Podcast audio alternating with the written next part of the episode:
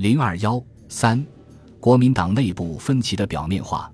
尽管善后会议遭到国民党通电反对，段祺瑞政府仍然争取到多数实力派的支持，并最终造成全国实力派以十九与会的局面。在多数实力派已决定参与善后会议的情况下，国民党方面若为会员构成及江西问题与段政府僵持，结果对自己并不一定有利。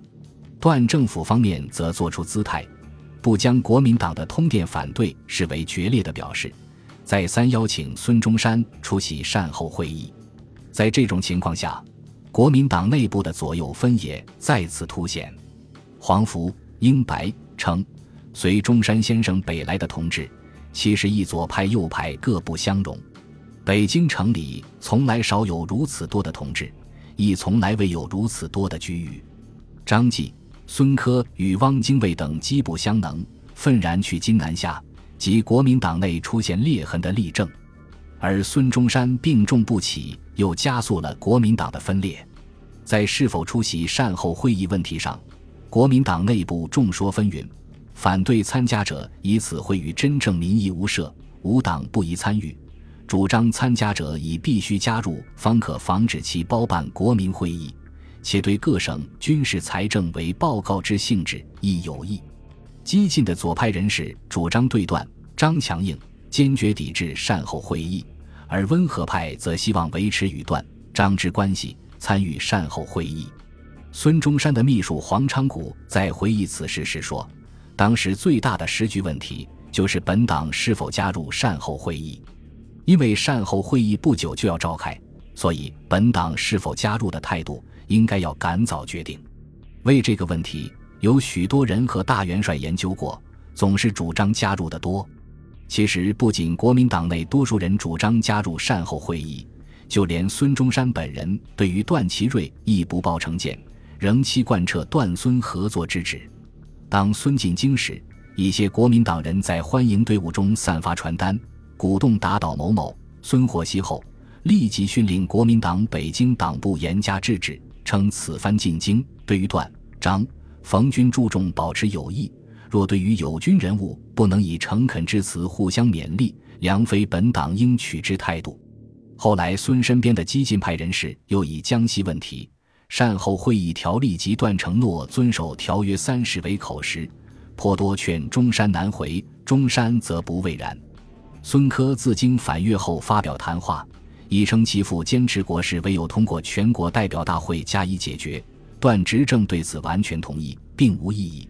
至于善后会议，其父只是因病体忍弱，不能活动参与而已。可见，孙中山在善后会议问题上时有与段继续合作的倾向。在国民党出现严重分歧的形势下，作为领袖的孙中山不能不做出最后裁决。孙是讲求原则性但更加务实的政治家，主义使他坚持政治原则，但党的利益又使他对于原则的把握具有较大的灵活性。时论常以绝对不妥协又不决裂来概括孙中山的态度，但最终孙中山还是为了不决裂做了一些妥协。一月十七小日，孙中山复电段祺瑞，表示可以接受善后会议。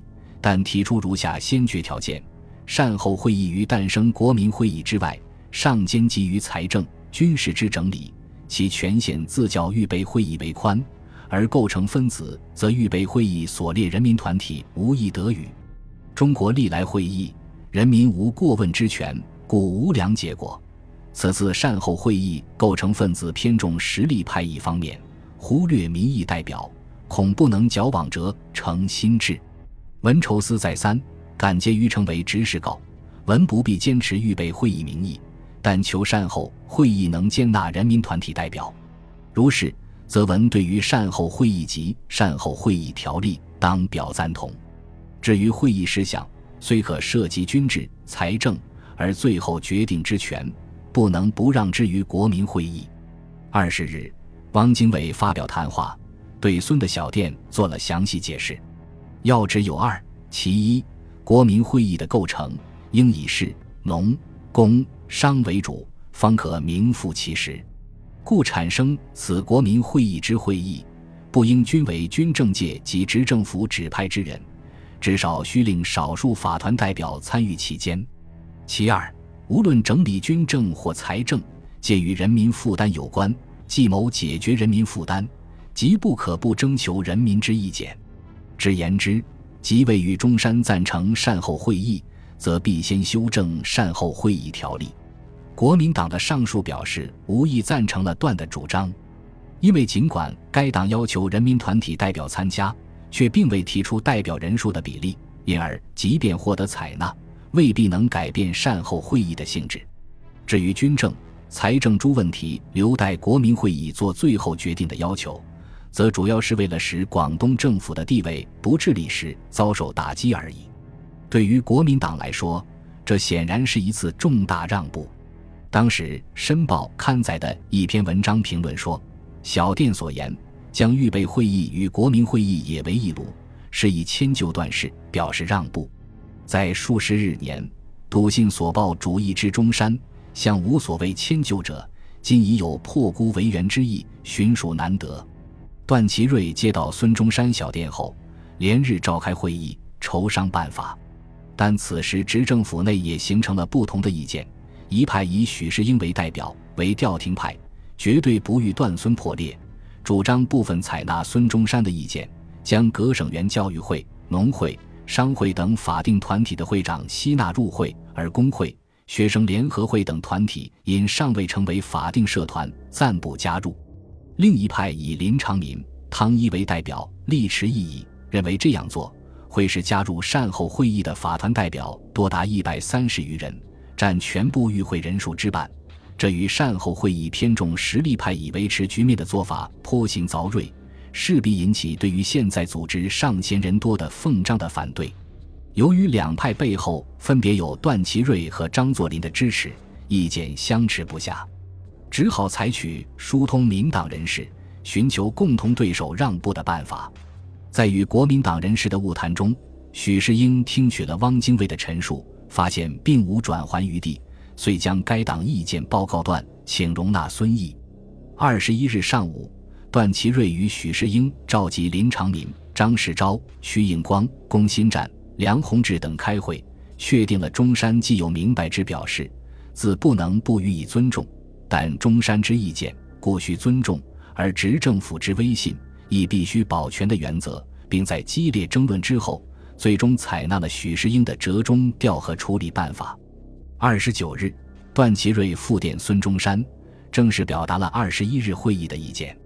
段在解释了不便修改条例、延缓会期的原因之后，允聘各省及特别行政区议会、教育会、总商会、省农会四会长以及京、津、沪、汉四大商部商会长为善后会议专门委员。同日，段政府通电各省区司法团，请迅速赴京与会。三十日。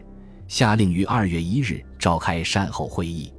善后会议开幕之后，法团代表的表决权问题也以替补缺席会员的方式，部分或象征性的得到解决。过去论者多为以四法团代替九法团，是对国民党要求的敷衍。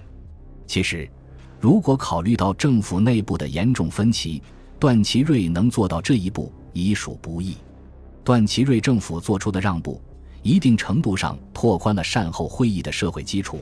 用当时汇丰银行主席的话来说，这次会议根据较从前所有之会议广大，但条例文本未改。允天司法团代表为专门委员，与孙中山九法团代表作为正式会员的要求尚存在距离。国民党中央执行委员会认为段未接受所提出的先决条件，遂于一月三十日发表宣言。命令全党抵制善后会议。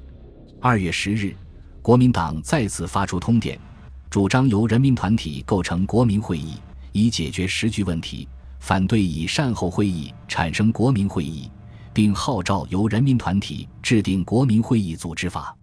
国民党的这些做法，完全否定了善后会议，孙段合作至此结束。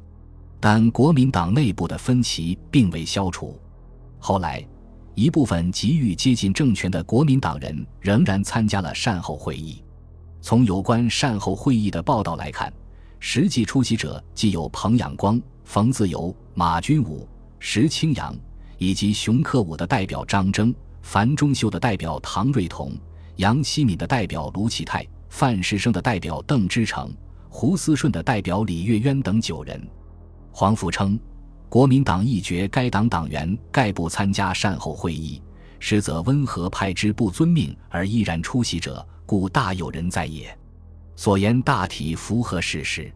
在国民党就善后会议与段祺瑞周旋期间，孙中山已卧倒病榻。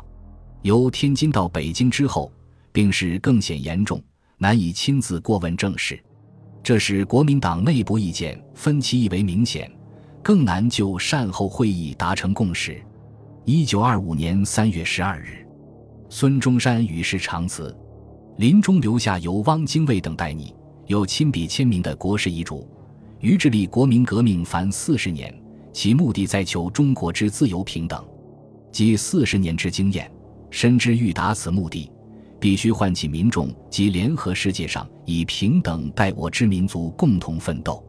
现在革命尚未成功，范我同志务须依照与所著《建国方略》《建国大纲》《三民主义》及第一次全国代表大会宣言。继续努力以求贯彻。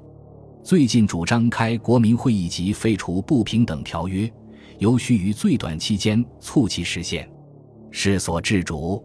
孙中山去世后一段时间内，国民党左派实际操持党务，继续实施抵制善后会议的政策。就段祺瑞方面而言，尽管遭到国民党的抵制，但多数地方实力派的表态仍差强人意。到会议开幕前夕。各方所派或允派之代表达一百三十余人，在全部拟聘会员中，段最为看重，认为最不可少的有七人，即代表国民党的孙中山，代表镇威军的张作霖，代表国民军的冯玉祥，代表西南联制派的唐继尧，代表旧直系的萧耀南，代表政学系的岑春轩，以及代表研究系的梁启超。在这七人中，梁启超拒绝与会系以宣布脱离政治之缘故，并非故意与段为难，故于段氏方面并无影响。唐继尧虽曾表示不满，但因与平分政权，故仍允派代表出席。岑春轩虽不主动，亦能消极赞成。而且，关于人的问题者，中山虽决计不加入，各方面虽亦未表示十分热烈之欢迎，而在幕下。已并无一人欲出积极之手段以破坏之，这说明时人虽颇怀疑会议的最终结果，但抱尝试而乐观却成心理的人确实为数不少。在这种情况下，段祺瑞终于可以抛开国民党，独行其事，按照预定计划召开善后会议了。本集播放完毕，感谢您的收听，喜欢请订阅加关注，主页有更多精彩内容。